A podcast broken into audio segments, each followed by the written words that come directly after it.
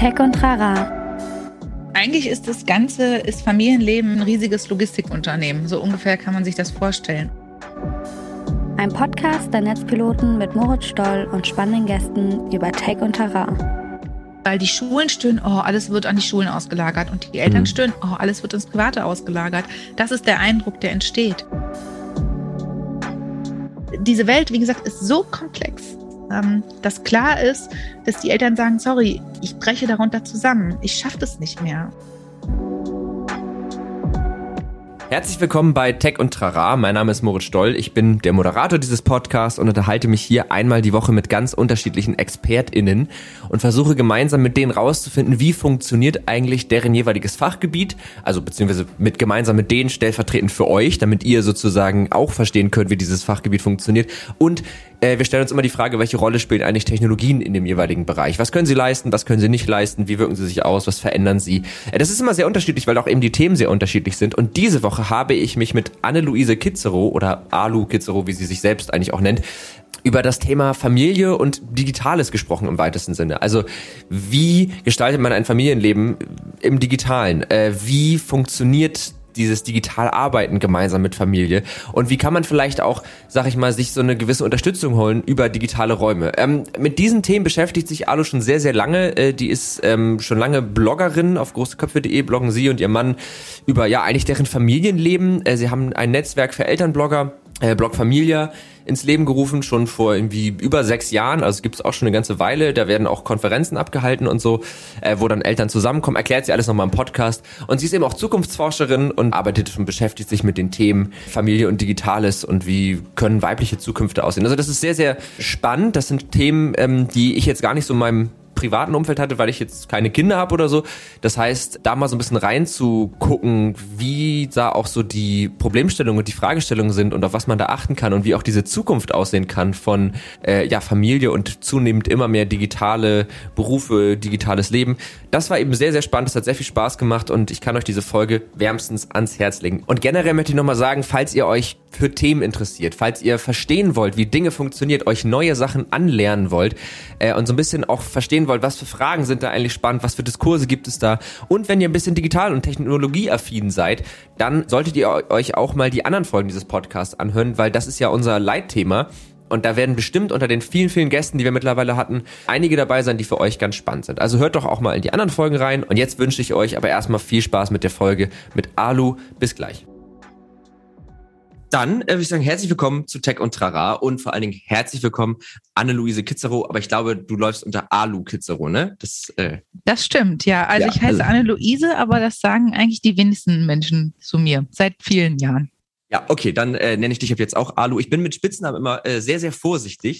Ähm, das hat so ein bisschen Hintergrund, dass ich lange das Gefühl hatte, wenn ich Leute, die ich noch gar nicht kenne, direkt bei ihrem Spitznamen nenne, ohne dass sie mich da sozusagen explizit zu eingeladen haben, dann ist es zu intim. Das äh, hat, also meine Freundin hat aber auch so einen Spitznamen, äh, den eigentlich jeder ihr gibt. Ähm, ich war aber, glaube ich, für anderthalb Jahre der Einzige, der diesen Spitznamen nicht benutzt hat, weil irgendwann hatte man diesen Absprung verpasst, äh, wo man sich dann schon selbst so dran gewöhnt hatte, den normalen Namen, also sehr, äh, sehr unangenehm. Aber ähm, So Genau. Wie, äh, so wie wenn man den Namen nicht weiß und sich nicht traut, nochmal nachzufragen, wie das Gegenüber eigentlich wirklich heißt. Genau, wenn man so sagt, Mhm. okay, ich will jetzt hier nicht so aufdringlich sein und Mhm. direkt deinen Spitznamen benutzen und dann kennt man sich im Jahr anderthalb Jahre und dann muss man sich langsam umgewöhnen, dass äh, man dann doch mal auch den Spitznamen benutzt. Äh, ja, aber das ist gar, Spitznamen sind heute nicht unser Thema. Äh, und zwar geht es ja heute um, ja, wie kann man es nennen? Eigentlich ja Digitalität und Familie. Das ist, glaube ich, so das Thema, über das wir heute sprechen. Das ist ja auch das Thema, mit dem du dich ganz viel beschäftigst, neben äh, oder auch ja in deiner Tätigkeit als äh, Zukunftsforscherin, aber du machst ja eben noch mehr. Äh, du hast die Blog Familia mitgegründet, äh, du bloggst über oder ihr bloggt, glaube ich, gemeinsam über euer Familienleben auf äh, große Köpfe. .de, äh, sehr lesenswert, auch wenn man keine Kinder hat tatsächlich, kann man gerne mal vorbeischauen. Und äh, da haben wir ja schon im Vorfeld so ein bisschen drüber gesprochen und was mich natürlich jetzt ein bisschen interessiert, als jemand, der keine Kinder hat, wäre so die Frage, wo du eigentlich die größte Herausforderung siehst, wenn es darum geht, irgendwie Familie, Beruf und vor allen Dingen, also vielleicht auch sowas wie beruflichen Erfolg ähm, zu vereinen. Also stelle ich mir nicht so ganz einfach vor. Ja, also eigentlich ist das Ganze, ist Familienleben äh, eigentlich ein riesiges Logistikunternehmen. So ungefähr kann man sich das vorstellen. Und wenn man Glück hat und äh, viel darüber spricht, ähm, dann hat man Glück und steht damit nicht ganz alleine da mit dem Logistikunternehmen. Mhm. Ähm, sozusagen, wir sind dazu zweit, wir teilen uns das und mein Mann und ich, wir machen etliche unserer Unternehmungen auch gemeinsam, was nicht heißt, dass wir alles gemeinsam machen, aber eben bestimmte Felder. Mhm. Und insofern ähm, ja, besteht das ganze Leben eigentlich nur aus Logistik und äh, man muss das Leben als Wellenprinzip verstehen. Darüber gibt es äh, sogar ein Buch. Äh, Britta Sembach hat darüber mal geschrieben vor vielen Jahren, ähm, dass man Vereinbarkeit wirklich als Welle betrachten kann. Und das habe ich für mhm. mich damals übernommen. Ich denke das nämlich auch, weil nicht immer verlaufen äh, alle Dinge gleich dringend oder gleich schnell, sondern man muss gucken, okay, wer ist gerade dran, sich zum Beispiel zu entwickeln. Ja, mhm. gutes Beispiel, mein Mann hat äh, promoviert ähm, und dann hat er gesagt, okay, er möchte gern promovieren in einem wirklich sehr nerdigen Themenfeld, nämlich Kirchenbauforschung. Und oh ja. habe ich gesagt, wenn das so ist, wenn du das möchtest, dann kriegen wir das hin. Ähm, dann müssen wir überlegen, okay, wann, was kann ich jetzt gerade da zurückstecken und dann sagen, bin ich wieder dran. Und das haben wir so mhm. gemacht. Er hat promoviert und dann habe ich gesagt, so, jetzt bist du fertig, jetzt mache ich den Master. So, mhm. und so entwickelt sich das und so kriegen wir das auch gut äh, über die Runden alles. Okay, aber das, also ich finde, das, das klingt sehr schön, aber ich könnte mir vorstellen, dass es den einen oder anderen auch fast so ein bisschen desillusioniert, weil das natürlich, Logistik klingt jetzt nicht nach alles immer toll und Hollywood-Film äh, Happy Family, sondern das klingt ja auch schon so, als müsste man eben lernen, sich so ein bisschen zu strukturieren. Und äh, das sehen jetzt die ZuhörerInnen nicht, aber du sitzt auch vor einem Regal voller Ordner. Ähm, das heißt, es scheint dir auch ganz gut zu gelingen. Du hast sogar diese coolen Fächer, wo man so Unterlagen reintun das kann. Das gehört meinem Mann. Das ist ah, okay. aber ja, also ähm, ja, du hast recht. Es hat ganz viel mit Struktur zu tun, ähm, beziehungsweise damit wirklich immer wieder neu zu überlegen, wo bin ich gerade, wo verorte ich mich ähm, und wo will ich hin. Also immer ja. wieder zu überlegen, was kann ich gerade tun äh, und gefällt mir das noch, wie es gerade läuft oder muss ich was verändern? Ja, und, was aber auch Schön. Ja, und wenn man sich immer wieder neu verortet und auch darüber spricht, ist natürlich ganz wichtig, dass man das nicht alleine macht, so wie in jeder anderen Beziehung auch, mhm. sondern äh, alle Beteiligten miteinander darüber sprechen, dann äh, kommt man auch meist, meist zu ganz guten Übereinkünften. Bei uns ist es aber inzwischen so, wir haben ja drei Kinder und unsere große Tochter ist ähm, fast 15 mhm. und äh, weil wir ja sehr früh schon erstes Kind gekriegt haben und die hat natürlich jetzt auch schon sozusagen eine eigene Wellenbewegung und eigene äh, Selbstwirksamkeit mhm. und da kommt man manchmal als Eltern nicht so weit, wenn man sagt, okay, pass auf, jetzt ist das aber nicht dran, jetzt ist das dran mhm. und dann sagt die aber, nee, sorry, in meinem Leben spielt das gerade gar keine Rolle, da müssen wir nochmal neu in Verhandlungen treten. Also das meine ich mit viel Logistik, es ist viel. Absprache. Ja, ja, also das war jetzt auch gar nicht negativ gemeint, aber ich finde das, also ich finde diese Erkenntnis nämlich eigentlich ganz schön, dass viele Dinge im Leben dann eben doch sich äh, auf sowas runterbrechen lassen, wie wichtig ja. das eigentlich ist. Und das ist eben, wie du sagst, mit diesen Wellenbewegungen. Es ist mal, äh, geht, passiert alles von selbst, mal sehr schnell, manchmal passieren Dinge sehr langsam, manchmal muss man mal durch ein kleines Tal durch, manchmal hat man mal ein Hoch und so weiter. Ähm, jetzt ist es aber ja so, wenn wir jetzt von, von Arbeit reden, dann heißt das, also werdet ihr jetzt nicht irgendwie morgens ähm, irgendwie ins Bergwerk fahren, da eure Schicht abreißen und dann kommt ihr nach Hause und dann ist Zeit für Familie, sondern das vermischt sich ja ohnehin schon sehr stark durch digitales Arbeiten und wir können es zwar alle nicht mehr hören, aber es ist natürlich auch durch die Pandemie sicherlich noch ein bisschen stärker geworden. Was würdest du sagen, hat diese digitale Arbeit natürlich auch unter Aspekt der Pandemie für neue Challenges aufgemacht und wie würdest du sagen, kann man damit vielleicht ganz gut umgehen oder wie hast du es gemacht? Das ist jetzt äh, natürlich auch mal kein. Also ähm, generell ist es natürlich so, dass die Digitalisierung einen absoluten Sprung gemacht hat in den letzten zwei Jahren. Ne? Das kann ich mhm. jetzt auch aus meiner Warte als Zukunftsforscherin definitiv festhalten. Die Frage ist, ob dieses, ähm, ich nenne es immer gespanntes Gummiband, also wir haben jetzt einfach mhm. ganz viele Formen ausgereizt von dem, wie Digitalisierung funktionieren kann. Mhm ob das bestehen bleibt oder ob das Gummiband wieder zurückschnipst. Und ähm, es ist eine Zeit lang jetzt zurückgeschnipst. Das hat man daran gemerkt, dass viele Arbeitgeber wieder gesagt haben, na endlich können die alle wieder zurück ins Büro kommen. Oder mhm. äh, das mit dem Homeoffice war ja ganz nett, aber wir waren nicht so produktiv oder irgendwie sowas. Und mhm. die haben dann leider nicht verstanden, dass die generelle Arbeitswelt sich ändert ähm, und dass wir hier, äh, Entschuldigung, in Deutschland einfach auch noch super weit entfernt sind von dem, wie zum Beispiel in den Staaten seit Jahren gearbeitet wird. Mhm. Da arbeitet jemand in San Francisco oder für eine Firma in San Francisco, sitzt aber in New York, ne, mhm. sechs Stunden Zeitverschiebung entfernt. Und das meine ich eben. Also wir sind an diesem Punkt gerade, wo das Gummiband sich zum Teil wieder zurückschnipst. Jetzt haben wir aber eine neue äh, Pandemiewelle Insofern wird das Gummiband gerade wieder ganz, ganz doll strapaziert und man kann nur hoffen, dass die Arbeitnehmerrechte, die in den letzten zwei Jahren sehr gestärkt worden sind durch die Digitalisierung, auch endlich mal, mhm. ähm, dass sie dann auch sagen, sorry, nee, also ich will auch nicht mehr zurück. Da, du kannst mich zwar zurückschnippen lassen, aber ich habe festgestellt, dass für mich diese Form des Arbeitens für mich besser geht mit meiner Familie, dass ich vielleicht eher der Typ bin, der sagt, hey, ich, ich fange nicht mehr um acht an, sondern um elf und arbeite lieber bis 19 Uhr, weil ich gern morgens mit meine Kinder in Ruhe irgendwo hinbringen möchte oder frühstücken will oder keine Ahnung. Ja. Und ich denke, das sind die großen, die großen Chancen der letzten zwei Jahre. Ja, total. Und ähm, gleichzeitig kommt natürlich aber auch dann Arbeit und digitale Einflüsse jeglicher Form kommen natürlich auch viel, viel stärker noch in, in das Zuhause rein. Also das ist ja schon auch was, was, glaube ich, viele festgestellt haben. Wie hast du das für dich so bewertet, als das passiert ist?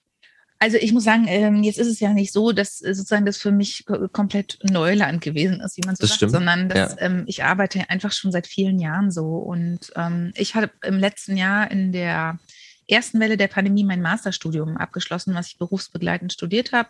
Das war sehr hart und dann dann konnte ich meine Prüfung nicht äh, richtig machen und so. Da habe ich schon gedacht, ach man, krass, ey, irgendwie, also dass es dafür keine Lösung gibt, ist einfach traurig. Mhm. Aber inzwischen gibt es die Lösungen. Also die mhm. Studenten, die jetzt schreiben oder abschließen, sind an einem ganz anderen Punkt. Ja. Und deswegen glaube ich, äh, man wächst da mit seinen Aufgaben und auch mit den Veränderungsprozessen. Es ist halt alles gerade sehr schnell, ne? Mhm. Eigentlich ist Transformation immer so ein Schritt vor, ein Schritt zurück, ein Schritt vor, ein Schritt zurück, ne? so stückchenweise. Mhm. Was wir jetzt die letzten zwei Jahre erlebt haben, ist in einigen Bereichen wirklich so, boah, los geht's. Und dann irgendwie so fühlt sich die Hälfte der Leute aber nicht mitgenommen, weil die noch an einem ganz anderen Punkt stehen. Und das ist natürlich problematisch. Ja, total. Also ich habe auch äh, in der Pandemie, also ich habe Anfang 2020, nee, 2021, so wir sind ja mit dem Jahr schon fast wieder durch, habe ich auch ein Masterstudium angefangen, äh, nach einer Zeit Vollzeit arbeiten. Und das war insofern ganz cool, weil da hast du schon gemerkt, okay, dieses Digitale ist jetzt schon ziemlich eingespielt, so, es gibt eine Struktur, ist jetzt keine Umwälzung. Es hat auch überraschend gut funktioniert. Nichtsdestotrotz habe ich dann bei mir das Gummiband aber auch rasant zurückschnellen hören, äh, weil ich dann natürlich in dem Moment, wo die Unis wieder aufgemacht haben, direkt in die Uni gerannt bin und das auch sehr genossen habe, äh, irgendwie da sitzen zu können. Aber ich glaube, da findet dann auch jeder für sich so ein bisschen seine Art, damit irgendwie umzugehen. Dann ist es ja so, dass ein Teil deiner Tätigkeit beschäftigt sich ja auch sehr doll mit dem Elternsein und dem Bloggen. Also euer Blog ist ja nun äh, sehr groß und die Blogfamilie. Vielleicht kannst du einmal kurz auch ein bisschen erzählen, was ihr da macht bei der Blogfamilie, was ein bisschen die Idee ist. Du hast es ja auch grob schon angerissen, dass es wohl ganz gut ist, wenn man äh, bei diesem ganzen Logistikthema auch mal mit anderen Leuten spricht. Ähm, aber auch, auch welche Rolle das Bloggen für dich so im, im, im Eltern- oder Muttersein so spielt das Blog, was wir schreiben, großeköpfe.de, schreiben wir seit 2012. Wir haben also nächstes Jahr zehnjähriges. Ähm, damit gehören wir nicht zu den Urgesteinen, aber sind schon eine Weile dabei. Ja. Und angefangen haben wir es deshalb, weil mein Mann eine Schreibblockade hatte in, in seiner Dissertation. Er wusste einfach nicht, wie man was auf Papier bringt. Und dann mhm. haben wir alle gesagt, schreib doch mal was ins Internet. Und da ich vorher schon als freie Journalistin ab und zu mal gearbeitet hatte, ging das dann so. Mhm. Ja, und irgendwann haben wir festgestellt, krass, das lesen so ein paar Leute, was wir da so relativ ungeschönt äh, ins, ins Internet stellen. Ähm, wie wäre es eigentlich, sich mal mit anderen auszutauschen? Und dann habe ich einige Leute kennengelernt und dann haben wir äh, einen Verein gegründet, also den Blog Familienverein. Und zwar, der dafür sorgen soll, Eltern gemeinsam weiterzubilden und zu vernetzen, also Elternblogger. Und dann haben wir festgestellt, krass, es gibt über 2000 Elternblogger in Deutschland zu dem Zeitpunkt 2015. Mhm. Ähm, also wirklich darunter gefasst auch nur Blogs, kein Instagram, das ist extra. Mhm. Und es gibt ungefähr 100 Väterblogs. Daran sieht man schon, wer mehr Zeit hat vielleicht oder mehr mehr Wut auch oder mehr Verzweiflung auch. Ich weiß ja. nicht, irgendwas ins Internet zu schreiben. Ja. Und ähm, genau, dann haben wir gesagt, okay, so viele, dann müssen wir eine Veranstaltung machen und haben angefangen äh, und haben 2014 die allererste so ein bisschen gehabt, bevor der Vereinsgründung und danach ging es los und wir sind einfach rasant gewachsen. Also mhm. wir wären jetzt auch rasant weitergewachsen, wenn jetzt keine Pandemie gewesen wäre als Verein. Mhm. Ähm, und haben aber wirklich in diesen letzten Jahren immer dort Workshops abgehalten zum Thema Medienpädagogik, zum Thema Erziehung, was nicht heißt, dass da jemand kommt und sagt, wie man es richtig oder falsch macht, sondern einfach Impulse stattgefunden haben, Workshops stattgefunden haben und letzten Endes auch ganz viel Netzwerk. Mhm. Immer ein Gespräch mit dem Familienministerium. Wir hatten also häufiger Familienministerinnen vor Ort, konnten dort all unsere Themen, die Eltern wichtig sind, loswerden. Ähm, Und ja, das ist eine super Veranstaltung und wir machen das jetzt schon viele Jahre. Die letzten zwei Jahre konnten wir es nicht machen. Da habe ich über 300 Pakete jeweils verschickt, jedes oh, Jahr. Ja. Ähm, einfach so, um den Leuten zu zeigen, dass sie nicht alleine sind in der mhm. Situation. Und das Spannende an der Blogfamilie ist, dass wir eben ein Verein sind. Ähm, das bedeutet also, wir haben einen großen sozialen Aspekt. Wir sind kein gemeinnütziger Verein, aber wir sind ein Verein. Mhm. Und sämtliche Einnahmen, die wir sozusagen über, übrig haben, spenden wir immer an drei Projekte, die von der Community, von der großen Community ausgewählt werden. Mhm. Und das ist etwas, was einen sehr erfüllt, finde ich. Also wir konnten das schon Gelder an wirklich tolle, tolle Initiativen äh, spenden und die unterstützen. Und ja, das ist cool. Und du merkst eben, es hat auch was mit Selbstwirksamkeit zu tun. Die Eltern kommen aus ihrem Kosmos raus, lernen andere Leute kennen, lernen andere Themen kennen, können sich vernetzen und zum Schluss haben sie irgendwie auch noch was Gutes getan. Das ist mhm. irgendwie, mhm. das ist cool. Ja, ja, das glaube ich. Also, ähm, und es, es klingt auch so, also du hast ja auch gerade schon gesagt, so das Thema Instagram ist so ein bisschen abseits davon und das hat ja gerade auch so im Kontext mit Eltern, Kindern immer so ein bisschen diesen Beigeschmack von, also ich weiß nicht, ob du diesen, diese, diese Welle so mitbekommen hattest, das war jetzt auch so zwischen 2018 und eigentlich bis jetzt, so dieses Thema mh, hm, Kinder im Internet äh, für genau, Werbung und Thema. so. Mhm. Ja, wie stehst, wie stehst du dazu? Also wir haben äh, zum Beispiel auf der Blog Familie seit Jahren arbeiten wir eng mit dem Deutschen Kinderhilfswerk zusammen, haben mit mhm. denen auch gemeinsam die Kampagnen sozusagen begleitet ähm, zum Thema Kinder im Netz, also und auch Sicherheit und erst denken, dann posten. Gab es ja so eine große Kampagne vom Deutschen Kinderhilfswerk. Mhm. Ja, wie stehe ich dazu? Meine Kinder sind sichtbar im Netz, aber durch die Worte. Sie sind mhm. sichtbar. Also wer schon lange unseren Blog liest, der weiß das, der weiß, wie unsere Kinder sind. Ich versuche sie aber äh, von Fotografien rauszuhalten. Mhm. Und unsere große Tochter durfte selbst entscheiden, ob sie gezeigt werden möchte und hat sich dafür entschieden. Hat, äh, okay. Nutzt aber einen anderen Namen im Internet. Also, ja. dass sie halt später mal freier agieren kann. So sage ich das immer. Ne? Also ja. das ist ja wie ein Archiv. Wenn die ausziehen, dann gebe ich denen hoffentlich jedem Ordner mit und dann können die so ein bisschen nachlesen, wann, wann das mal gut lief zu Hause und wann es mal nicht so gut lief. Mhm. Und die Bücher kriegen sie auch noch mit. Und aber was sie dann damit anfangen, das müssen sie, dann können sie dann selber entscheiden. Ja, das, das finde ich eine schöne Lösung, weil es, weil es eben das Thema nicht, also es gibt ja diesen Grad zwischen, es gibt ja diese extremen Mama, es sind oft Mama-Blogger, es gibt auch Väter-Blogger äh, Blogger oder Instagrammer, die das machen, ja. ähm, wo ja wirklich klar ist, okay, es gibt, kommt ein Sponsor, es muss jetzt hier ein Post gemacht werden, stell dich mal dahin, nimm das mal in die Hand. Genau. Wo wir, glaube ich, uns relativ einig sind, dass das irgendwie schwierig ist. Ähm, aber gleichzeitig das andere Extrem ist ja gerade, also deine, ich habe das, ich habe ein bisschen recherchiert, deine, deine älteste Tochter bloggt ja auch selber zum Beispiel. Genau. Übrigens fand ich das sehr lesenswert. Also ich habe wirklich mal einen Einblick in die, in die Welt einer Schülerin mit Corona bekommen und dachte, ah, das ist irgendwie spannend, weil ich für mich gerade gar nicht äh, so richtig greifbar war, wie sich das so anfühlt. Also äh, war ich sehr beeindruckt. Ähm, aber also eben dann trotzdem diese Themen mit reinzubringen und den vielleicht auch so ein bisschen näher zu bringen, das ist ja nun mal einfach da und, und äh, Blog sowieso schon nicht mehr und auch Instagram und sonstige Social Media Plattformen werden ja jetzt nicht irgendwie weggehen und das ist ja auch wichtig, da irgendwie rangeführt zu werden. Ja. Ähm, und es was ich an dem, an dem Thema Bloggen übers Elternsein, was ich mir daran ganz schön vorstelle, das klang jetzt auch schon so ein bisschen durch. Ich habe so das Gefühl, dass da ja auch viel mit so, so muss es sein, aufgeladen ist. Also mhm. so muss man sich vielleicht fühlen, so und so ist man ein, ein gutes Elternteil, so auf gar keinen Fall. Und ich könnte mir vorstellen, wenn, wenn man jetzt selber Kinder hat und man liest dann so ein bisschen die Erfahrung von anderen, vielleicht auch mal die nicht so schönen Dinge, dass einem das selber auch vielleicht so ein bisschen den Druck nimmt. Ist das auch so ein bisschen die Intention, die ihr hinter dem Ganzen habt?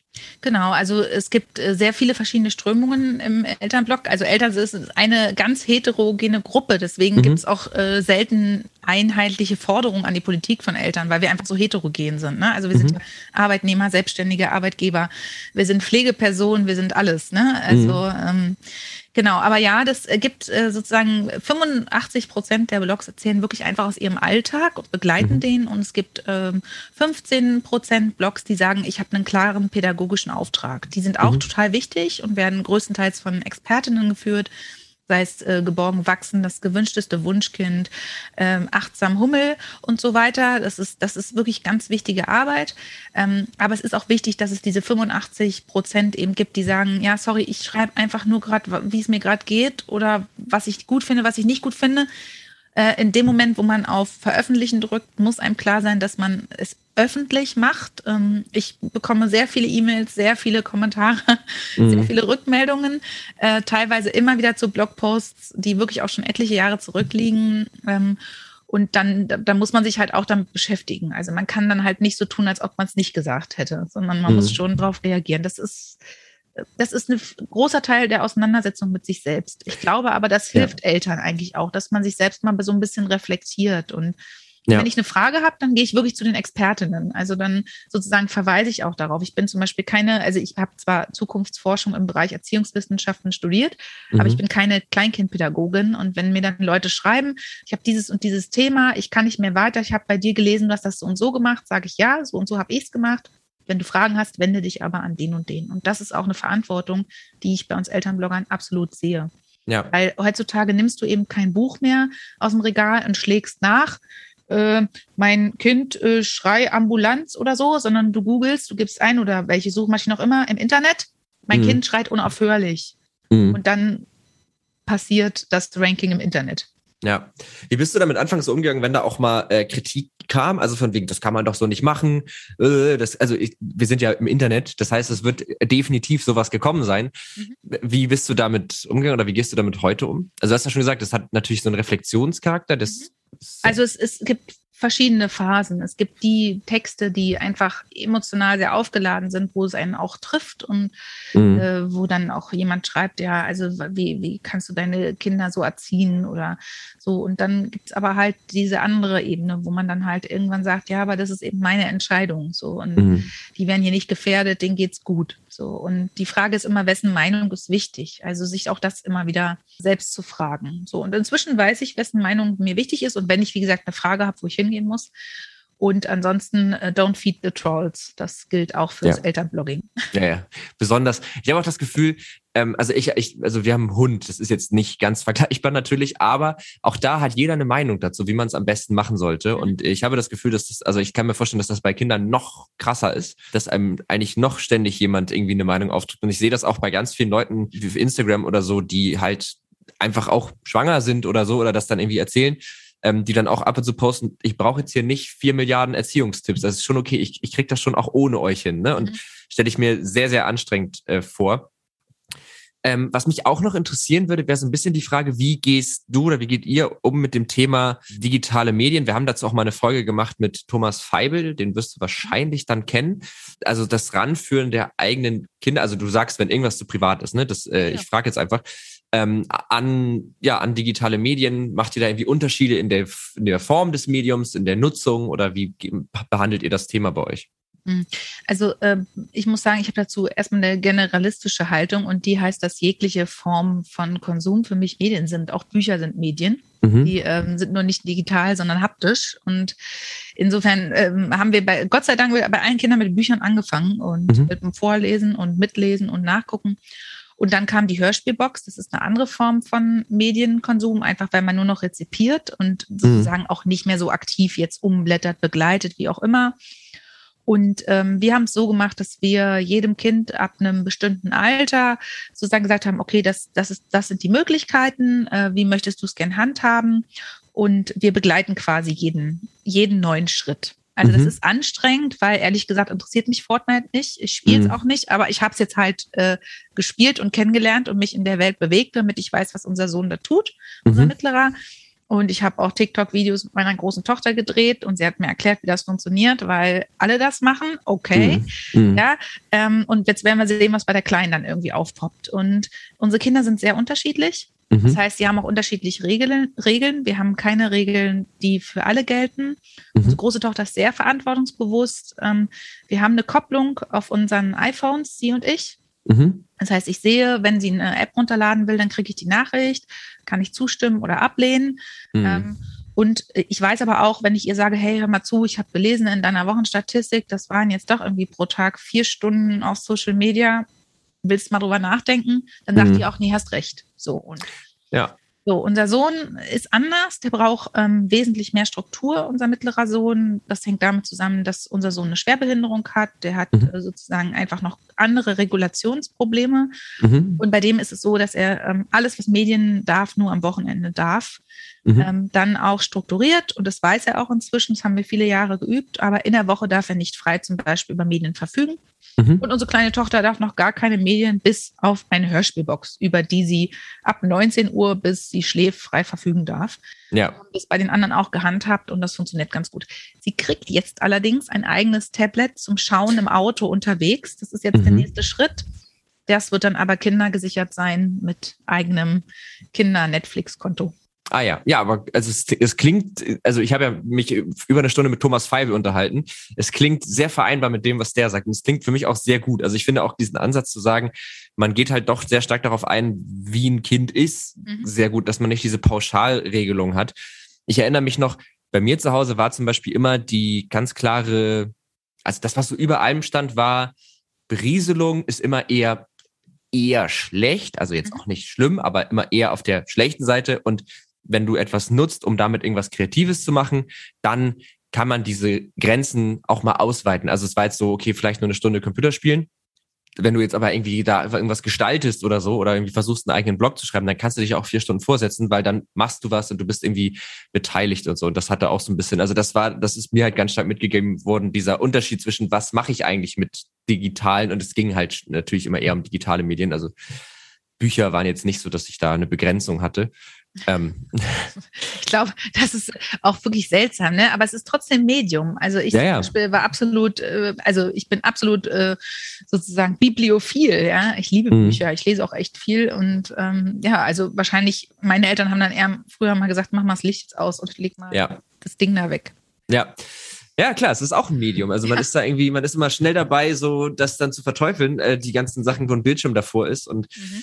Ja, also ich, ich glaube auch, dass es voll wichtig ist, dass man an diese Dinge halt schon auch rangeführt wird mit Strukturen, damit man aber irgendwann auch lernen kann, sich diese Strukturen selber zu schaffen. Also ich glaube, das ist das Blödeste, wenn man sozusagen unter so einem sehr strengen Verbot, das habe ich an mir selber zum Beispiel erlebt, das habe ich aber auch, sehe ich auch jetzt so bei irgendwie den kleinen Geschwistern von Freunden oder so, dass die dann, wenn die so 18 werden, dann mal vielleicht irgendwie eine eigene Bude haben, auf einmal halt nur noch zocken, weil sie halt mhm. endlich nur noch zocken können. Ähm, aber manchmal ist es ja auch einfach so eine Überkompensation. Man zockt dann irgendwie vielleicht mal ein Jahr lang jeden Tag und merkt dann auch, ähm, ja, ist jetzt auch wieder gut. Ja, ich glaube übrigens, dass es wirklich so ist. Ja, also das ist ja die, ähm, merkt man ja irgendwie an ganz vielen Dingen. Also äh, doofes Beispiel, aber als ich ausgezogen bin, hatte ich auch irgendwie, ich hatte vorher keinen Fernseher und habe mir halt als erstes irgendwie einen Fernseher gekauft. Und mhm. ich glaube, ich habe auch echt ein halbes Jahr, glaube ich, echt nur, also nicht zu jeder Zeit vom Fernseher gehockt. Und dann hatte ich, glaube ich, alles so gesehen, was ich ja. mal habe sehen wollen. Und dann war es so, okay, gut. Und dann hat es mich halt nicht mehr interessiert. Ne? Also ja. diese Selbstregulation da, wieder Selbstwirksamkeit, ist, glaube ja. ich, ein, ein großes Stück. Ja, ich glaube, das ist auch krass, wenn man das hinbekommt, dass das so mitgegeben wurde. Ich hatte auch so eine Überkompensation. Also es jetzt hat nichts mit digitalen Medien zu tun, aber in meiner Familie mochte eigentlich niemand Zwiebeln. Das heißt, und ich habe früh angefangen zu kochen und das hat mir auch immer viel Spaß gemacht, aber dann hieß es immer ohne Zwiebeln. Und ich glaube, ich habe in den ersten, in meiner ersten WG, in den ersten Gerichten, da war, glaube ich, pro 100 Gramm eine Zwiebel drin oder so. Ich habe richtig übertrieben, einfach um das alles mal auszugleichen.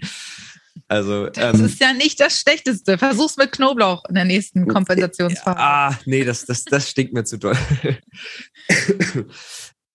ja, aber witzig auch, dass du sagst Hörspiele, weil Hörspiele, finde ich, ist auch, ist auch eins dieser Dinge, wo man eigentlich sagt, das ist irgendwie was, was man gut machen kann und was man endlich auch immer irgendwie äh, konsumieren kann, weil, weil es ist, ich finde es auch so ein tolles Medium, weil man halt nebenbei noch was machen kann. Kann man jetzt auch wieder streiten, ob es so gut ist, immer mehrere Dinge gleichzeitig zu machen, aber du kannst halt immer irgendwie, dann bastelst du halt irgendwas oder malst und kannst halt nebenbei irgendwie, ich habe immer Harry Potter gehört und so.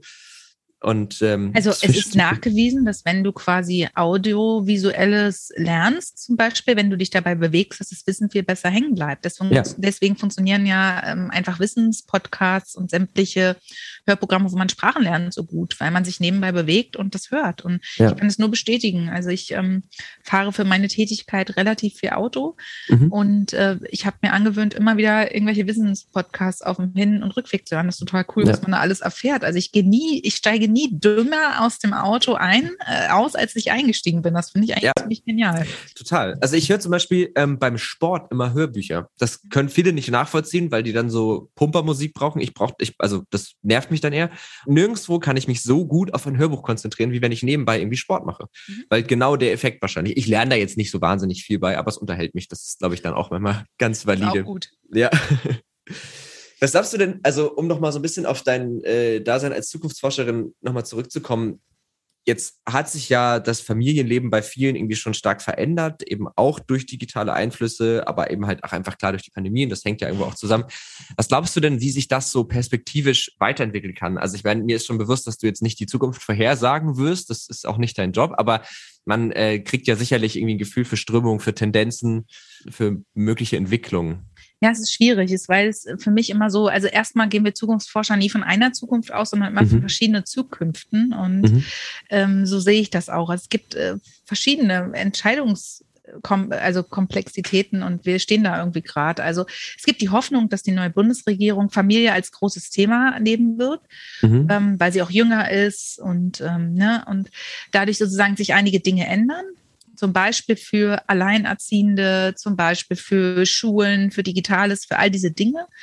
Und dann gibt es aber auch die, die sagen, okay, pass auf, der Großteil der Wähler ist trotzdem über 55, der demografische Wandel kommt. Und mhm. das ist zwar schön, dass wir jetzt alle diese Hoffnung haben, es wird aber nicht passieren, weil die tragen quasi ähm, einen Großteil der Gesellschaft. Und wer wiedergewählt werden will, macht äh, was für die. Ne? Ja. Insofern gibt es diese mindestens zwei Tendenzen mein Gefühl sagt mir, wenn ich das so sehe, was sich in den letzten Jahren entwickelt hat, dass Fakt ist, dass man am Thema Familie nicht mehr vorbeikommen wird. Mhm. Ähm, das heißt nicht, dass die neue Bundesregierung meiner Meinung nach ganz viel für Familien tun wird, aber sie wird das Thema weiter aufs Tableau heben müssen. Und ja. zwar deshalb, ähm, weil die äh, Generation, meine Generation jetzt, die End-30er, Mit-40er, sonst was, die haben jetzt alle Kinder und die haben einen großen Teil dieser Pandemie als Pflegekraft, als Müllmann in der Verwaltung ähm, gearbeitet und nebenbei ihre Kinder beschult, bespaßt, bekocht, keine Ahnung, gewaschen. Mhm. mhm. Ähm, und die haben jetzt irgendwann keinen Bock mehr, dass ständig denen gesagt wird, ja, ihr seid später dran. Ja, ihr seid ja. später dran. Ähm, das kocht hoch und die Bündnisse für Familien werden deutlicher, werden stärker, werden konkreter und deswegen denke ich, dass die Politik am Thema Familie nicht mehr vorbeikommt. Inwieweit sich das auswirken wird, werden wir sehen, aber ich glaube, es ist relativ stark gesetzt, mhm. dass man nicht mehr rumkommt. Ja, ich finde auch die Ansprüche, die man, also wie gesagt, ich habe es noch nicht am eigenen Leib erfahren, aber was ich mir vorstelle oder was ich so mitbekomme, was so die Ansprüche an eine Familie sind, finde ich auch, wenn man jetzt mal so ein paar Jahre in die Vergangenheit guckt, die sind schon stärker geworden, oder? Ich meine, es sollen ja schon beide die Möglichkeit haben, sich irgendwie zu verwirklichen, zu arbeiten, irgendwie einen Job zu machen, der ihnen Spaß macht. Dann sind aber ja auch die Ansprüche an die Erziehung von Kindern auch ja sehr stark gestiegen. Also ne, es geht ja viel mehr darum, das, was du ja gerade auch geschildert hast, auf sein Kind einzugehen, ähm, ihm irgendwie gewisse Dinge mitzugeben. Dann müssen wir uns alle noch mit so Themen wie Nachhaltigkeit beschäftigen. Wir haben alle eine soziale Verantwortung. Wir müssen uns auch irgendwie mit so gesellschaftlichen Themen auseinandersetzen. Finde ich ganz schön viel. Also ja, klingt fast schon nicht machbar. Und es wird halt leider ganz viel in den privaten Bereich ausgelagert. Ne? Mhm. Das ist so witzig, weil die Schulen stöhnen, oh, alles wird an die Schulen ausgelagert. Und die Eltern mhm. stöhnen, oh, alles wird ins Private ausgelagert. Das ist der Eindruck, der entsteht. Äh, letzten mhm. Endes ist es so, dass die Eltern ziemlich alleingelassen sind und ziemlich politikverdrossen und das schon seit einiger Zeit. Und ähm, da gibt es verschiedene Möglichkeiten. Entweder man macht es wie ich und versucht sich zu engagieren oder geht in die Politik oder man wird Querdenker, was ich nicht für eine gute Möglichkeit halte. Nee. Ähm, insofern, ähm, ja, äh, du hast recht. Also die Ansprüche sind wahnsinnig gestiegen und das ist auch ein Problem, was ich oft diskutiere, wenn mir Menschen jenseits der 60 erklären, ja, sie hatten es auch nicht so leicht. Äh, hm. Okay, also eine, die Komplexität, in der wir derzeit leben. Also es, mhm. wir leben in einer wirklich so wahnsinnig komplexen Welt und die war noch nicht so komplex. Damals war sie nicht. Es gab ja. eine Mauer, es gab den Kalten Krieg, es gab geregelte Arbeitszeiten, es gab geregelte Jobs. Jetzt gibt es Jobs oder werden Jobs erfunden, die gab es noch gar nicht. Das sind völlig neue Strömungen, völlig neue Einflüsse. Und in dieser Komplexität diese kleinste gemeinsame Zelle von Familie, egal woraus Familie besteht, zwei Menschen, ein Hund, ein Mensch, ein Kind, äh, vier Menschen, ein Kind, verstehst du? Fünf mhm. Menschen, drei Kinder, keine Ahnung. Mhm. Ähm, die, die muss ja trotzdem irgendwie gewahrt bleiben. Man braucht ja Struktur, sonst wird man ja irre. Also das mhm. ist ja das, wohin der Mensch auch immer strebt. Ne? Er strebt nach der Struktur und nach Überleben. Und mhm. Diese Welt, wie gesagt, ist so komplex so komplex, ähm, dass klar ist, dass die Eltern sagen, sorry, ich breche darunter zusammen, ich schaffe das nicht mehr. Und deswegen ja. sind die Zahlen auch an Burnout, an Eltern, die ähm, Depressionen haben, an Kindern, die psychisch angeschlagen sind und auch diese Dunkelziffern an Übergriffen auf Kinder und Frauen sind massiv gestiegen. Mhm. Ja, ich, ich habe auch das Gefühl, dass diese, diese Strukturen, die man bräuchte, also auch die, diese häuslichen Strukturen, dass die ja eigentlich auch permanent attackiert werden von anderen, äh, hier, wie nennt man das? Nicht Shakeholder, sondern Stakeholder. Danke. Ja, genau. Shakeholder ist auch schön. Schütteln das. ähm, also, dass die ja auch permanent irgendwie bombardiert werden. Ne? Also, es ist ja nicht so, dass das eine gute Vereinbarkeit gäbe, sondern, äh, also ich, ich habe das Gefühl, das ist in so einer Übergangsphase, in der Jobschule, Unis, was auch immer, wollen was von Eltern oder Kindern äh, die brauchen aber vielleicht für sich noch und alle wollen was und da sich durchzunavigieren und dann auch noch einem gerecht werden, stelle ich mir einfach wahnsinnig schwer vor. Wie, wie würdest du denn, also ist jetzt eine, eine sehr naive Frage, aber ich stelle gerne so eine ganz naive Frage. Wenn du das jetzt so basteln könntest, also wenn du jetzt sagen könntest, okay, so und so sind gewisse Dinge geregelt, das und das, darum kümmert sich die Schule. Der Arbeitgeber sollten das und das übernehmen für Familien, für oder, oder auch für Singles oder kinderlose Haushalte. Das kann man ja auch noch ein bisschen ausweiten. Aber wie würdest du das sozusagen dir jetzt so hinmodellieren, dass es, dass du der Meinung wärst, das wäre eine gute Idee? Ich glaube, es gibt auch da wieder viele verschiedene Möglichkeiten. Aber eine Option wäre ganz klar zu sagen, so wie es einige Unternehmen auch schon sagen, wir gehen nicht mehr von 30 Tagen Urlaub pro Jahr aus, sondern mhm. wir sagen, ähm, ihr arbeitet sozusagen, bis ihr euer persönliches Soll erfüllt habt und es gibt diese 30 Tage Urlaubregelung nicht, weil ihr braucht vielleicht mehr Urlaubstage für eure Partnerin, eure Kinder, eure Hunde, eure Grundstücke. Ich habe keine Ahnung wofür. Mhm. Ähm, um sozusagen zum Beispiel dieses Korsett aufzubrechen und da auch den Leuten eine Atempause zu gönnen. Mhm. Ja, das Zweite ist, dass ich finde, dass ähm, zum Beispiel Elternkuren ähm, verpflichtend oder, oder alle zwei, drei Jahre sein sollten, um Luft zu holen, um vielleicht auch angeleitet, wirklich mal zu lernen, wie geht man mit Stress um, wie kann ich das reduzieren, wie bleibe ich auch lange fit und gesund. Ja. Und ähm, dann glaube ich, woran es ganz massiv habert, sind gute Sozialarbeiter, gute Jugendeinrichtungen, gute Anlaufpunkte. Das gilt für alle Generationen. Das gilt für Pflege, das gilt für ähm, Kinder, für alte Menschen, für was ich wen. Und das ist natürlich ein Problem. Diese ganzen Strukturen werden eingespart, werden, werden immer mehr eingespart. Das wird auch so weitergehen, weil durch die Pandemie einfach viele Leute zum Beispiel nicht mehr gespendet haben, weil sie ihre Kohle selber zusammenhalten mussten. Mhm. Das heißt also, alle, viele, viele Wohlfahrtsverbände gehen von den nächsten sehr schlechten Jahren aus finanziell. Mhm. Und dagegen, glaube ich, muss man als Gesellschaft was tun, weil Sonst hast du wirklich irgendwann Zustände, wie sie in anderen Ländern sind. Und das ja. möchte ich eigentlich ähm, ehrlich gesagt nicht haben. Nö, das äh, bis jetzt lief es ja zumindest erstmal ganz okay in gewissen Ebenen. Das, also es soll ja zumindest nicht schlechter werden. Ja, okay, also das heißt, wir fassen mal zusammen. Äh, der eine Punkt ist das Arbeit, das, das würde ich auch mal sehr unterschreiben. Also ich leide da jetzt nicht so drunter, aber generell das Arbeitgeber einfach sagen, ihr habt eine Arbeit, die erledigt ihr und wie ihr das macht, ist mir eigentlich relativ egal. Es muss halt funktionieren. Genau. Fertig. Ähm, was ich, glaube ich, immer da gut finde, ist, wenn es da auch noch so einen Schutz gibt vor, weil wenn man sagt, naja, mach deine Sachen und dann kannst du das machen, wie du willst, dann kann man natürlich einer Person auch sehr viel aufdrücken und sagen, ja, wieso, du musst doch einfach nur das alles erledigen. Also, dass man da vielleicht auch so eine Art Limit setzt, ne? Also und wenn das eine gesetzlich vorgeschriebene Maximalarbeitszeit ist oder solche Geschichten. Ähm, aber das finde ich sehr schön. Bei Netflix habe ich letztens gehört, da ist es wohl so geregelt, dass die äh, MitarbeiterInnen sich ihren Urlaub selber geben. Also die haben einfach, mhm. Die haben eben genau das nicht. Die können sich so viel Urlaub nehmen, wie sie wollen. Führt tatsächlich dazu, dass die am Ende des Jahres immer sagen, ihr müsst bitte noch euren Urlaub nehmen, weil ihr habt hier gesetzlich schon mindestens 30 Tage. Also genau das. Ähm, weil meistens ist es ja auch so, wenn der Stress durch das Erfüllen solcher externen wegfällt, dass man auf einmal sehr viel Energie übrig hat, ne, wenn man sich mhm, da irgendwie seine genau eigene so Struktur schaffen kann. Ja. ja. Dann waren die, die Elternkuren. Ähm, das finde ich auch sehr gut. Ich fände es auch schön, wenn es so generell einfach auch für ArbeitnehmerInnen oder auch für Studierende, wobei an den Unis wird das schon relativ viel gemacht, einfach auch Coachings gibt und wie du schon sagst, vielleicht auch mal verpflichtend, also zumindest alle zwei, drei Jahre. Und wenn es nur mal ein Wochenende ist, so einfach mal so ein bisschen Werkzeug an die Hand. Wie gehe ich mit gewissen Dingen um? An den Unis ja. gibt es das zwar, aber ich glaube, viele nehmen das gar nicht wahr. Ne, wie, genau, wie gehe ich mit Stress um? Das finde ich, finde ich eine schöne Idee. Und genau, klar, der, der Pflegekräftemangel. Und da, glaube ich, hilft tatsächlich eine sehr viel bessere Bezahlung. Also ja, eine ja. bessere Bezahlung und ähm, nicht nur eine Bezahlung im Sinne von steigender Wertschätzung, sondern auch wirklich nochmal zu überlegen, was trägt diese Gesellschaft. Und das ja. ist ja das, was in den letzten zwei Jahren der Pandemie nochmal ganz deutlich geworden ist. Wir haben gesehen, wer die Gesellschaft trägt. Und ehrlich gesagt, äh, jetzt in der vierten Welle scheint das total vergessen worden zu sein. Also die Solidarität ist weg, weil die Leute keine Kraft mehr haben für Erzieher, ja. für Lehrer, für Pflegekräfte. Und das ist eigentlich ein Unding. Ja. Weil die tragen weiterhin die Gesellschaft. Das ist nun mal so. Auch die Müllmänner tragen die Gesellschaft. Wenn die, wenn die streiken, wenn die nicht mehr kommen, na dann, äh, dann stinkt's. Ja. In Berlin zumindest ziemlich hundsmiserabel aus, ja. Ja, ja, in Hamburg wird es, glaube ich, dann auch nicht schöner unbedingt. Ja. Also, also ja, ganz spannend. Total. Und ich, äh, ich finde das auch immer so, so krass, weil ich habe oft das Gefühl, dass solche Dinge, also so eine, so eine gesellschaftlichen Themen, die werden halt oft von uns erwartet, dass wir das irgendwie, also dass deine Arbeit ist ja super wichtig und es ist ja super gut, dass es sie gibt. Also in einer idealen Welt wäre es doch gar nicht nötig, dass es Leute geben muss, die das so brachial einfordern müssen, damit überhaupt mal irgendwas passiert.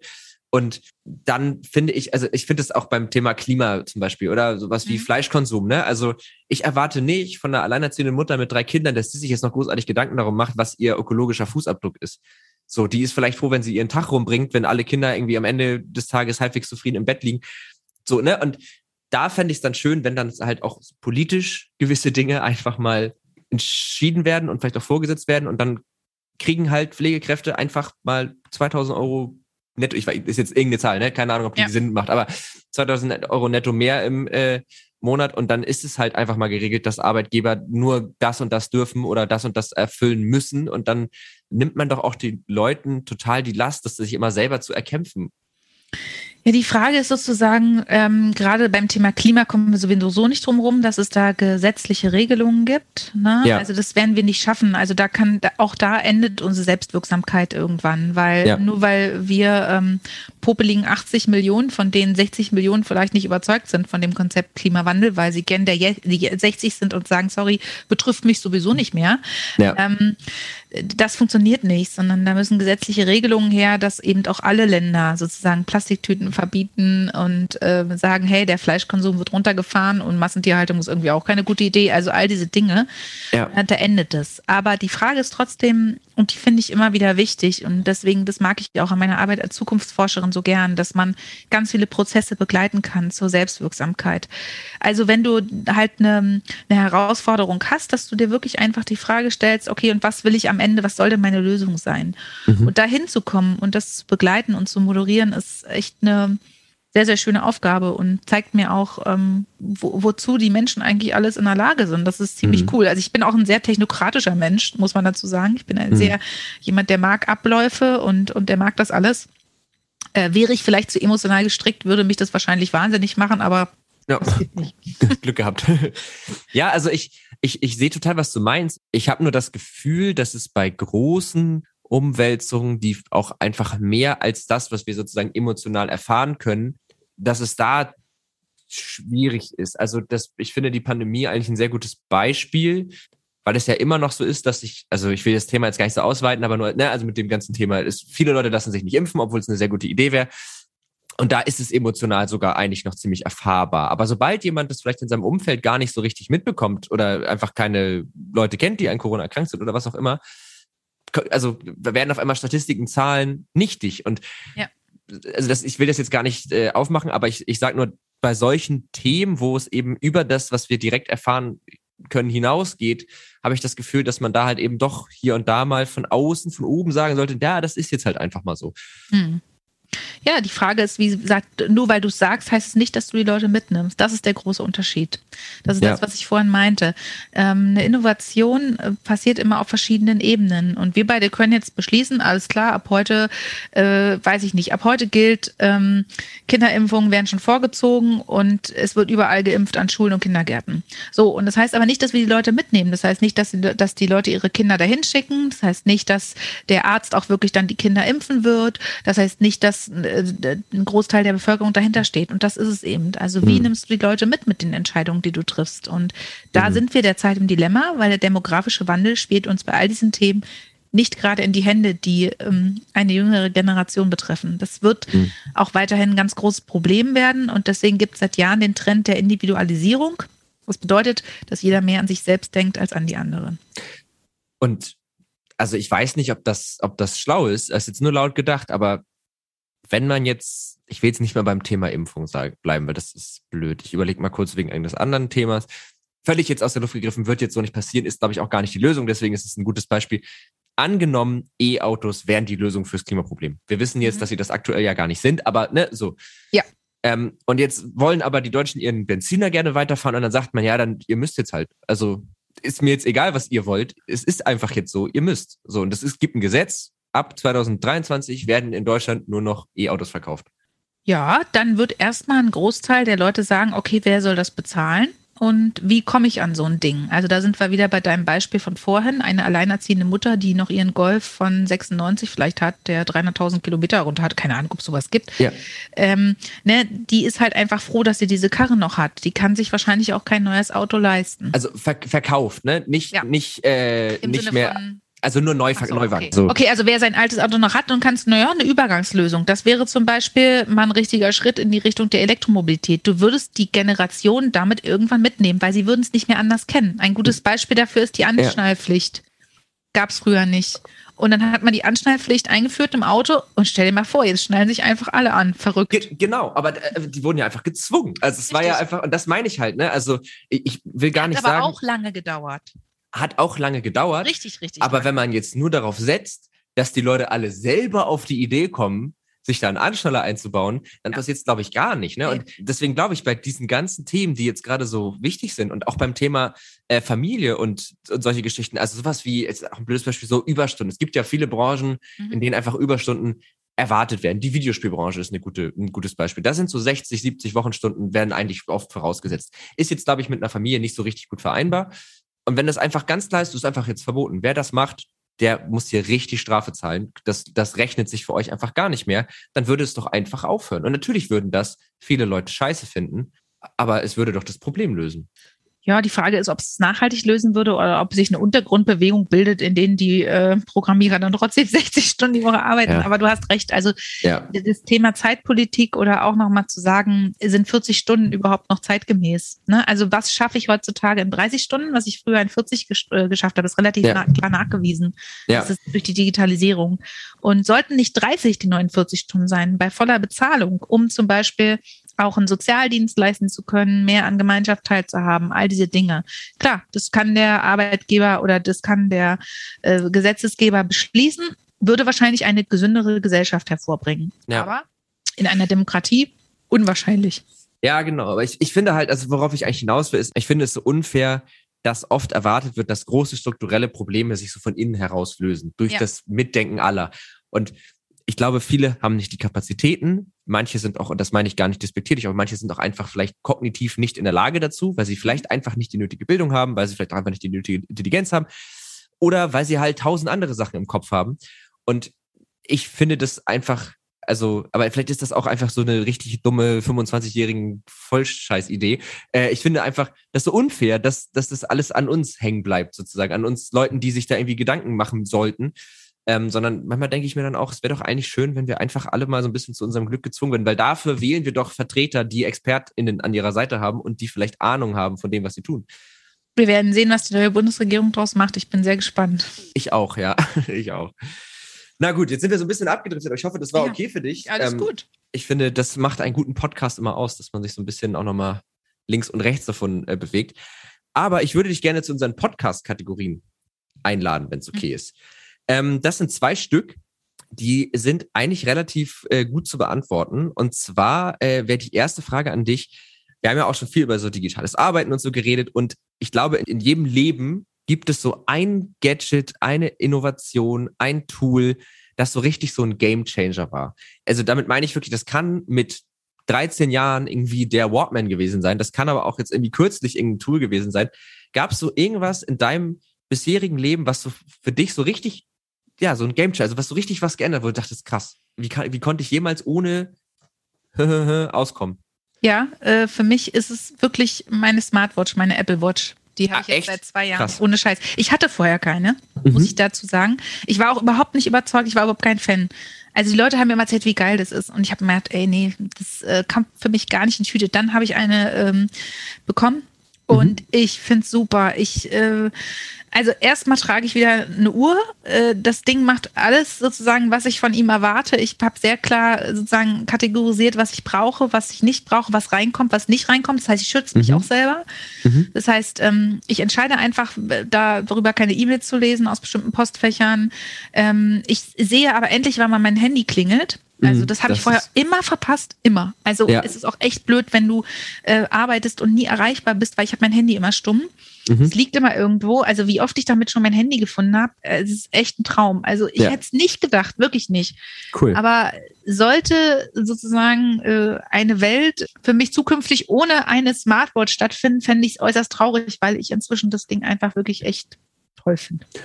Ja, krass. Also äh, du, du bist äh, die erste Person, die das als so ein Gamechanger findet, die ich kennengelernt habe. Für mich persönlich.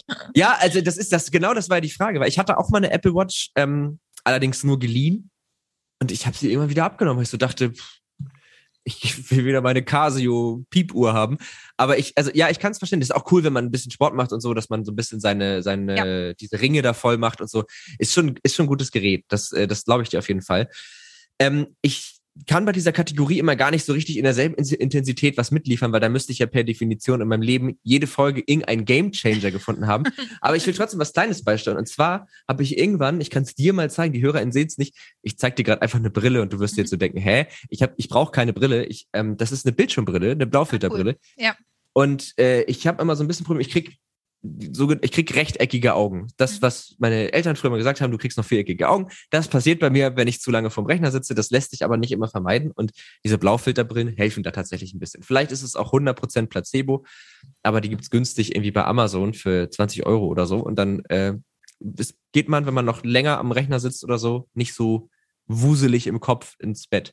Und, wo wir gerade dabei sind, kennst du dieses Thema, wenn man noch lange vom Handy oder so sitzt, durch dieses blaue Licht wird ja die Melatoninausschüttung verhindert und dadurch hat man so ein bisschen Schwierigkeiten zur Ruhe zu kommen und einzuschlafen. Es gibt jetzt, und ich war da sehr skeptisch, aber es funktioniert wahnsinnig gut. Ich sage jetzt nicht von welcher Marke, aber es gibt äh, Melatonin-Spray. Okay. Gibt es auch als Tabletten, kriegt man in der Apotheke. Und das ist einfach nur dieses Hormon Melatonin, das der Körper ohnehin ausschüttet. Und das kann man sich einfach unter die Zunge tun und man wird davon noch nicht mal wirklich müde, aber man schläft einfach ein bisschen ruhiger, ein bisschen tiefer, steigert ein bisschen die Schlafqualität. Man wird nachts auch trotzdem, das ist jetzt keine Schlaftablette, ne? Das ist körpereigenes Hormon, das man sich einfach nochmal ein bisschen zuführt, falls man irgendwie durch einen stressigen Tag davon zu wenig hat. Kann ich echt empfehlen. Ist wirklich richtig gut für den Schlaf. Okay, krass, ja, gut. Ja. Also kannte ich überhaupt noch nicht, siehst du mal. Das ist ja. äh, wieder was gelernt. Sehr gut. Ja, dann war das übrigens gerade meine Empfehlung der Woche. Das ist nämlich unsere zweite Kategorie, die Empfehlung der Woche. Ähm, genau, meine Gäste und ich sprechen ja jede Woche eine Empfehlung für irgendwas aus. Es kann wirklich alles sein, äh, was dir in den Kopf kommt. Hauptsache, es hat dich irgendwie begeistert. Ja. Hast du also, da was? Ja, ja, ich äh, hatte die Frage ja schon gelesen vorher. Ist schwierig, sich zu entscheiden, aber ich äh, wage es jetzt mal. Ich mhm. äh, bin wirklich inzwischen sehr großer Fan der ähm, Serie Doctor Who und kann die wirklich oh. jedem nur empfehlen. Also ich bin, ähm, habe angefangen vor einiger Zeit, die zu gucken und sie ist meiner Meinung nach die Serie, um äh, den Geist offen zu halten, weil man okay. lernt einfach so viele verschiedene Zukünfte kennen, Möglichkeiten kennen, macht sich über Zeitströme ähm, Gedanken, muss immer wieder überlegen, krass, das ist doch schon mal, die Person ist doch da und da schon mal mhm. aufgetaucht. Ähm, und das ist eine Serie, glaube ich, die von der, also so ein bisschen, also weiß ich nicht, früher hat man das mal bei Star Trek gehabt oder so, aber mhm. das ist ja relativ linear. Mhm. Aber das ist wirklich nicht linear. Und das ist super cool, um den Kopf offen zu halten. Okay. Und ähm, kann ich nur empfehlen. Ja, cool. Also ich habe äh, Doctor Who, es gibt ja, das, die gibt es ja irgendwie schon seit den 70ern. Über 50 Jahre jetzt, ja. Ja, mhm. genau. Und ich glaube, ganz vorne anfangen könnte ein bisschen Geht groß. Ich, ich, glaube, man sagt. Passt nicht. Man kann, glaube ich, also man kann ja, glaube ich, eigentlich in jeder Staffel ist ja immer ein neuer Doktor sozusagen. Ja, oder alle zwei manchmal auch. Hm? Okay, ja. Aber ich glaube, wenn man in Staffel 8, das ist auch meistens in den Streaming-Services, glaube ich, die erste, ne? Also die da verfügbar ist. Ich glaube, das ist der, die hatte ja, glaube ich, mal eine Zeit lang eine Pause und wurde dann neu aufgelegt, wenn ich das Genau, also äh, neu aufgelegt ist sie schon vorher. Ich glaube, mhm. bei, äh, wo habe ich angefangen? Staffel fünf oder so. Mhm. Das ist das, was neu aufgelegt worden ist. Ähm, Staffel 8 ist aber sozusagen das, wo ein neuer Regenerationszyklus beginnt. Insofern ah, ist es okay. auf jeden Fall ähm, empfehlenswert. und ich finde es halt wirklich toll, wer sich sozusagen mit der Idee von Science Fiction beschäftigt. Und Science Fiction ist einfach mal auch immer ein eine Möglichkeit von Utopie. Und Utopie mhm. ist ganz wichtig, weil wer Utopien hat, hat Hoffnung. Also das ist für mich ein ganz zentraler Punkt. Das stimmt. Ähm, der sozusagen, der wird da einfach was finden. Und äh, also es ist ja einfach relativ bekannt, ähm, dass Menschen, die sich mit solchen Serien, die die auch schreiben dürfen, ja, also was mhm. für tolle Drehbuchautoren das auch sein müssen, die sich den Krams da ausdenken, ja. ähm, dass da oftmals ein Körnchen Wahrheit dran liegt. Und das ist ziemlich, ziemlich spannend und gut. Ja, und es ist ja auch so eine Verflechtung oft auch dann von historischen Figuren so noch und so. Ja. Genau. Also ja, tolle Empfehlung, finde ich sehr gut. Äh, packen wir alles in die Show Notes natürlich, also auch euren Blog und äh, Blog Familie und so findet man alles da. Ja, dann haue ich jetzt noch eine kleine Empfehlung hinterher, äh, weil du gerade Doctor Who und ich, mhm. ich bin jetzt gar nicht so der riesen Marvel-Fan, aber ich finde Doctor Strange relativ cool. Ja, ich, ich auch. Ich liebe Doctor Strange.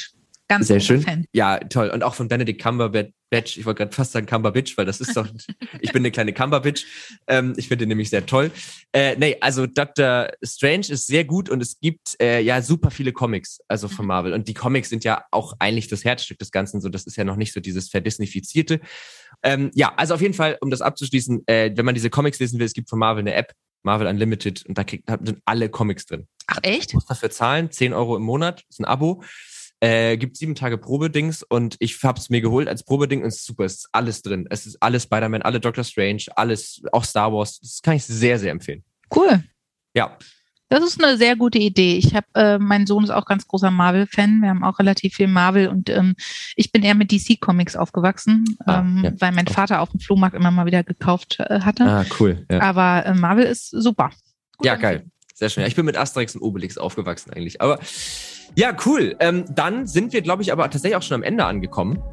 Alu, es hat mir sehr viel Spaß gemacht. Ich habe äh, sehr viele irgendwie spannende Gedanken von dir mitbekommen. Ich hoffe, dir hat es auch Spaß gemacht und ähm, ich hoffe, dass wir uns ganz bald mal wieder hören. Ja, finde ich auch schön. Ja, und dann würde ich sagen, vielen Dank, dass du da warst und an euch vielen Dank fürs Zuhören. Ihr kennt das. Schreibt uns an techundtrara.netzpiloten.de, falls es Fragen oder Anregungen gibt. Ansonsten folgt uns gerne und dann hören wir uns nächsten Montag wieder. Bis dann. Tech und Trara, ein Podcast der Netzpiloten mit Moritz Stoll und spannenden Gästen über Tech und Trara.